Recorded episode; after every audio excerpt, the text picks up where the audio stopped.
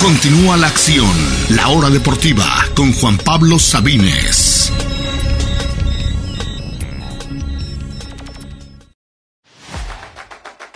Volvimos ya aquí a la hora deportiva y hablemos de fichajes, de fichajes confirmados y de fichajes rumorados. Antes de eso, escuchemos las notas rápidas de la hora deportiva. Mi nombre es Carolina Cifuentes y estas son las notas rápidas de la hora deportiva. Ante la queja de los corredores de la NFL por la baja de salarios y de contratos, 10 corredores estrella, entre ellos Jonathan Jacobs de Las Vegas y Tony Pollard de Dallas, decidieron reunirse por videollamada el pasado sábado y acordar qué deben hacer. Al respecto, Bradley Chops, estrella de Cleveland, comentó. Somos el único puesto al que se le castiga por tener una mejor producción. Es difícil y nos duele. Estamos un poco esposados con la situación. Actualmente, los corredores que reciben la etiqueta de jugador franquicia tienen un sueldo promedio de 10.1 millones y son la segunda posición más baja de toda la NFL. En otras noticias, el amistoso entre Barcelona y Juventus, programado a jugarse este sábado en San Francisco, fue cancelado por un brote de gastroenteritis en el club Blaugrana, lo cual se anunció un solo día antes para sorpresa de tanto el club italiano como de los asistentes, que serán reembolsados. Por su parte, en su primer amistoso de la temporada, el Real Madrid venció en Los Ángeles al Milán con doblete de Valverde, mientras que el México argentino Luca Romero se estrenó con los Rossoneri. Estas fueron las notas rápidas para la hora deportiva. Muchas gracias a Carolina Cefuentes. Esas fueron las notas rápidas de la hora deportiva. Comencemos con los fichajes. Primero con los rumores y después con los confirmados. Y es que otra vez más, otro verano más, el nombre del que más se habla en el mundo del fútbol es Kylian Mbappé. Y no por lo que haya hecho en la cancha, sino por los rumores y rumores de a dónde va a ir. Ya sabemos de hace semanas que al parecer él quiere forzar un poquito su salida del PSG. El PSG obviamente no lo quiere dejar ir gratis. Es decir, una de dos, o firmas un nuevo contrato y ya te vendemos, o simple y sencillamente eh, no te vamos a dejar jugar prácticamente. De hecho, lo dejaron jugar, lo dejaron fuera de la convocatoria del club que estará por Japón. De hecho, lo mandaron al equipo B del Paris Saint Germain que se quedó en el continente europeo. Ya están recordando algunos equipos eh, jugando algunos amistosos, algunos en Estados Unidos, otros se van a Arabia o a Japón. Eh, y el caso del PSG fue en este último, el país nipón, de plano ni siquiera llevó a Kylian Mbappé en esta convocatoria. Hay un pleito ya casi que abierto entre Al Khelaifi, los cataríes y dueños del PSG con el astro francés y al final pues básicamente están esperando la respuesta, la, oferta correcta. Se habla del Real Madrid, se habla de Liverpool, se habla de, del Manchester United, se habla del Chelsea inclusive, aunque no creo que ya tengan dinero eh, que les quede. Y al parecer el PSG estaba, bueno, ponemos en la mesa 200 millones por Mbappé, que obviamente es una cifra absurdamente alta, pero la verdad es que lo vale, los vale. Hoy por hoy podremos decir sin duda que es eh, junto a Haaland el mejor jugador del mundo y que lo va a ser la próxima década. Así que quien sea que se lo lleve, se lleva a, a, básicamente el mejor jugador del mundo por el próximo, por los próximos 10 años. Así que por supuesto que si se tiene el dinero, vale la pena ir tras Kylian Mbappé, más cuando él ya está pelado del PSG y quiere salir. El año pasado fue distinto, hubo una negociación, al final se renovó el contrato, pero obviamente ya, ya cerca ese contrato de terminarse, pues no quieren dejar ir los parisinos a Mbappé totalmente gratis. ¿Qué es lo que sucede? Decíamos, espera aproximadamente unos 200 millones el club parisino por Mbappé, llega el Al Hilal de Arabia Saudita, recordando que Arabia se ha llevado a media Europa básicamente a jugar con ellos. El primero fue Cristiano, pero ya le siguieron montones más, como Benzema, como Kanté, como básicamente medio Chelsea, muchos otros que ya se fueron a la Liga Arabia Saudita, pero la mayoría de los casos, la mayoría, son jugadores que ya están en el final de su carrera. Hay algunas excepciones como Rubén Neves o tal vez Alex Telles, eh, pero fuera de ello, realmente son jugadores que están terminando su carrera.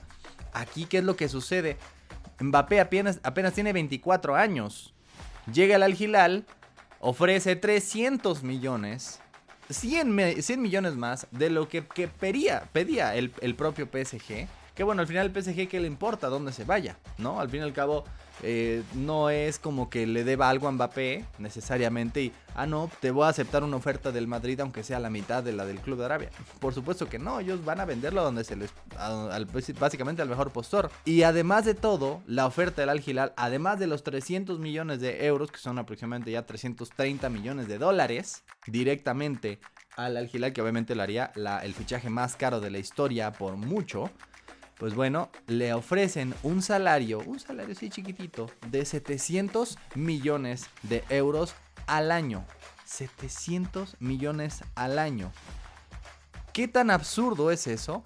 Antes, hace, hace algunos años, Messi, Ronaldo ganaba aproximadamente 30 millones al año. 30. Aquí estamos hablando de que son más de 20 veces más de lo que ganaban Cristiano Ronaldo y Lionel Messi en su mejor momento. 700 millones al año significa que básicamente ganaría cada día 1.9 millones de euros. Es decir, aproximadamente unos 40 millones de pesos, casi 40 millones de pesos al día. Cada día estará ganando eso Mbappé si es que llegara a aceptar esa propuesta. Que claro, tiene que haber las dos partes. Que el Paris Saint Germain acepte y que el propio jugador acepte. Y aquí el punto es que sería el peor error que podría hacer Mbappé. Y yo sé que es difícil decirle a un jovencito de 24 años, no, no aceptes el dinero, ve por otro lado. Digo, sí, habrá dinero en otro lado, será menos, no será tan absurdo como este que sería, dejaría cualquier otro contrato en la historia del deporte atrás, pero por mucho. No estamos hablando eh, de, de... Eh, sé que es difícil decirle a un jugador, no aceptes, no vayas tras el dinero. No me gusta hacer eso. Pero al fin y al cabo, si estamos hablando de que lo que persigue Kylian Mbappé es un lugar en la historia del fútbol, a sus 24 años ya se ha metido en esa conversación. A sus 24 años ya tiene 12 goles en mundiales, ya tiene dos finales jugadas, ya tiene cuatro finales, cuatro goles en una final, incluyendo un hat-trick. Solamente dos personas en la historia lo han conseguido. Ya tiene un mundial, pero le falta muchos otros trofeos. Le falta una Champions, le falta una Euro, le falta eh, ganar, ganar un balón de oro. Probablemente lo termine haciendo si se va a algún otro club que no sea el PSG. Pero por hoy por hoy, si realmente decide irse al Al sería el final de su carrera, el final. Básicamente, no tiene 35 años para decir, ya lo gané todo, ya me puedo dar el lujo. Cristiano sí, criticaron mucho a Cristiano, pero Cristiano Ronaldo ya ha ganado absolutamente todo lo que tiene que ganar y se fue a ganar sus millones y a pasarla bien en los últimos años de su carrera. Es entendible. Mbappé no. Mbappé no. Mbappé tiene muchísimo más que dar. Si termina su carrera acá sin Champions, obviamente sin balones de oro porque no los va a ganar aunque meta 80 mil goles al año en Arabia. Y además, su propio nivel va a terminar bajando y va a terminar afectando hasta su propio rendimiento en la selección francesa, que es donde ha aparecido y ha aparecido bien casi siempre o por lo menos en los dos mundiales, y eh, aunque no fue el caso en la Euro. Sería un error total, total, total para Mbappé irse a Arabia, eh, al, al Hilal, aunque sea el club grande de allá y aunque a muchos otros lo estén haciendo, él tiene otras expectativas. Y yo sé que es difícil decirle que no persigue el dinero. Habrá dinero en otros lados, habrá dinero en el Madrid y en el Liverpool o en cualquier otro lado que se termine, o inclusive, inclusive renovando en el PSG, que hoy por hoy lo veo difícil, pero se me hace mucho mejor opción que irse a Arabia, donde su carrera prácticamente terminaría. Su carrera, sus sueños de alcanzar eh, un lugar histórico porque así, así de, impresionante empezó su carrera. A los 17 años lo vimos por primera vez como una eh, mezcla entre Henry y Ronaldo en aquel Mónaco del 2017, después en aquel Mundial eh, de Rusia. Y simplemente estamos todavía esperando, esperando, esperando que haga más Mbappé. En, tal vez el propio PSG lo, lo detiene de hacer eso. No lo sé exactamente, pero hoy por hoy si decide realmente irse a, Arabia, sería el fin de su carrera y sería el peor error que pueda hacer, aunque tenga dinero para darle hasta sus tatara, tatara, tatara nietos. Eso realmente, si es su prioridad, me decepcionaría mucho. Si realmente busca meter su nombre entre los más grandes en la historia del fútbol, que va en ese camino. Le falta, le falta, por supuesto, pero va en ese camino. Si decide esto, adiós. Realmente se termina para Mbappé. Esperemos realmente que por el bien del fútbol no pase porque si eso sucede, ¿qué le espera al mundo, al futuro del fútbol? Cualquier crack va a llegar a un club de Arabia y se lo va a llevar. ¿Y qué va a pasar realmente con el mundo del fútbol? Ahora sí, ya hablemos ya no de rumores, sino de fichajes confirmados. Y por fin, después de más de dos meses de ser eliminados por su máximo rival, tras una temporada de 40 puntos y de su pelerato, por fin el Monterrey consiguió un fichaje, el primer fichaje. Pero vaya, vaya, que es un gran, gran refuerzo. Estamos hablando de Sergio Canales, que llevábamos semanas hablando de que sí o que no iba a llegar, se había caído, que pedían mucho. Al final no fue una transacción tan alta como lo esperábamos, al final son solo 10 millones, solo entre comillas 10 millones de euros fijos, 5 en variables dos más que podría ganar por objetivos, pero el español de 32 años llega rayados. Y ha habido toda clase de controversia de si es realmente el mejor fichaje en la historia de la Liga MX. Ha habido quien diga eso, yo a mí me parece un poquito exagerado, pero sí sería bueno ponerlo en su lugar. ¿Qué tan buen fichaje es Canales? Y obviamente estamos hablando de un jugador, sí, top, tal vez no entre los 20 mejores del mundo, pero un muy buen jugador en una liga muy buena que tiene mucha experiencia. Ahorita hablamos un poco de su trayectoria. Y que lo más importante llega en un buen momento de su carrera. Sí, a México llegaron Butragueño, llegó Ronaldinho, llegó Dani Alves y llegó eh, Gregor Slato y muchas otras figuras importantes en su carrera, pero ya todos ellos llegaron al final. Es decir, no realmente vimos, los vimos en su mejor momento. Bam Zamorano, el Piojo López, sí, los vimos bien, pero ya todos ellos estaban lejos de su prime o pasado su prime, el mejor momento de su carrera.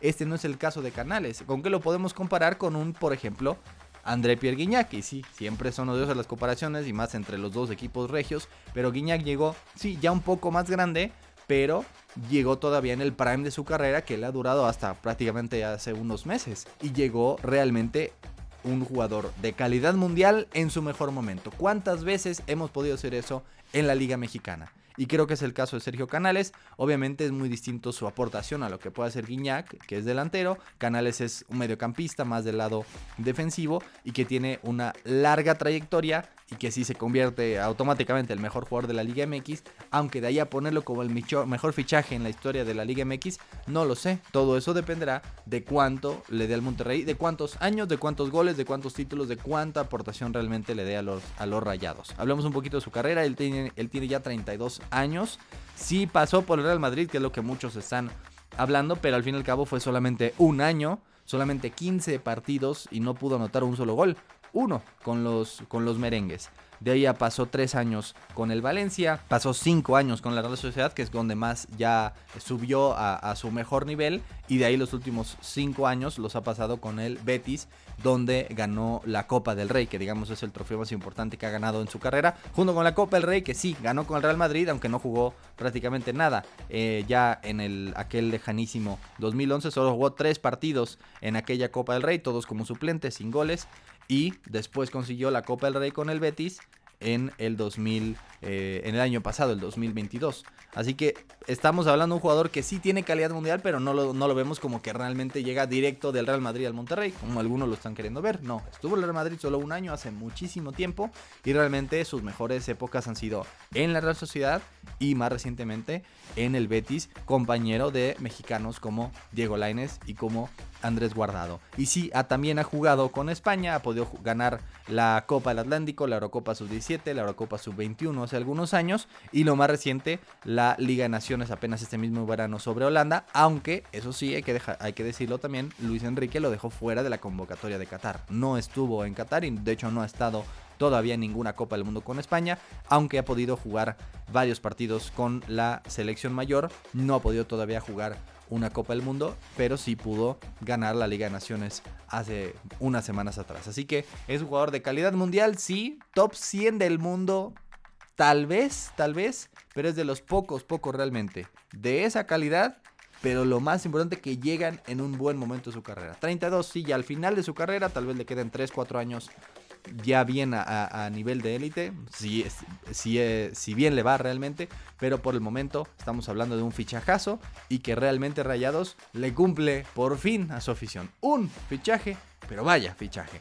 Y ahora, otra vez las comparaciones, vamos con los Tigres, vamos con el otro equipo del norte, el, otro equipo regio, que también ya hizo oficial un fichaje, aunque ha sido controversial. El caso de Otsiel Herrera, que es, vaya las, las figuras que ha perdido el Atlas este mismo verano. Julián Quiñones su máxima figura. Julio Furch ya es jugador del Santos de Brasil después de eh, después de varios años con los atlistas, varios años en México con Veracruz, con Santos y con los rojinegros. Y ahora se va a Ciel Herrera, que era su, su, estrella, digamos, de apenas 22 años.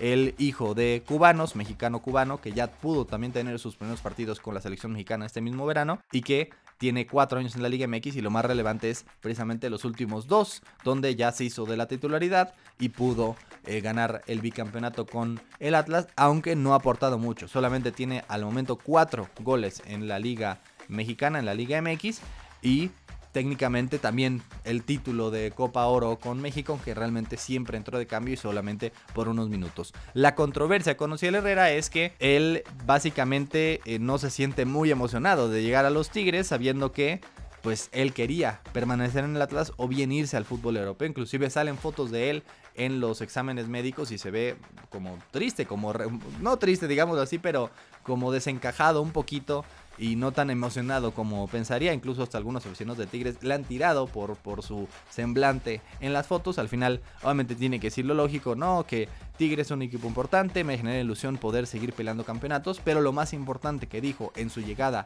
al aeropuerto de Monterrey es que, que está muy agradecido con toda la fiel, la porra del Atlas, que siempre lo han apoyado, les agradece el trato, bla, bla, bla, y que lastimosamente el equipo tomó esas decisiones, pero yo sé que se queda un gran plantel y van a poder dar grandes resultados también. Claramente Osiel Herrera no quería salir del Atlas y claramente no se entiende qué están haciendo dejando ir a tres piezas claves, claves del bicampeonato y en general del equipo recientemente como son Quiñones, Furch y ahora Osiel Herrera. Ya, junto con el caso de Eugenio Pizzuto, el refuerzo, los dos refuerzos importantes de Tigres, dos jovencitos mexicanos, pero a ver si logran ganarse la titularidad en un equipo que tiene obviamente muchísimo presupuesto, pero también que ya está en promedio arriba de los 30 y que tiene que empezar su renovación y lo ha hecho de buena forma con los Lines recientemente y ese mismo verano con los Pizzuto y los Herrera. Claro, nos hubiera encantado que Pizzuto se quedara en Europa y que Herrera diera el salto a Europa, pero por lo pronto es lo que hay. Y esperemos que realmente logren dar un paso adelante en sus carreras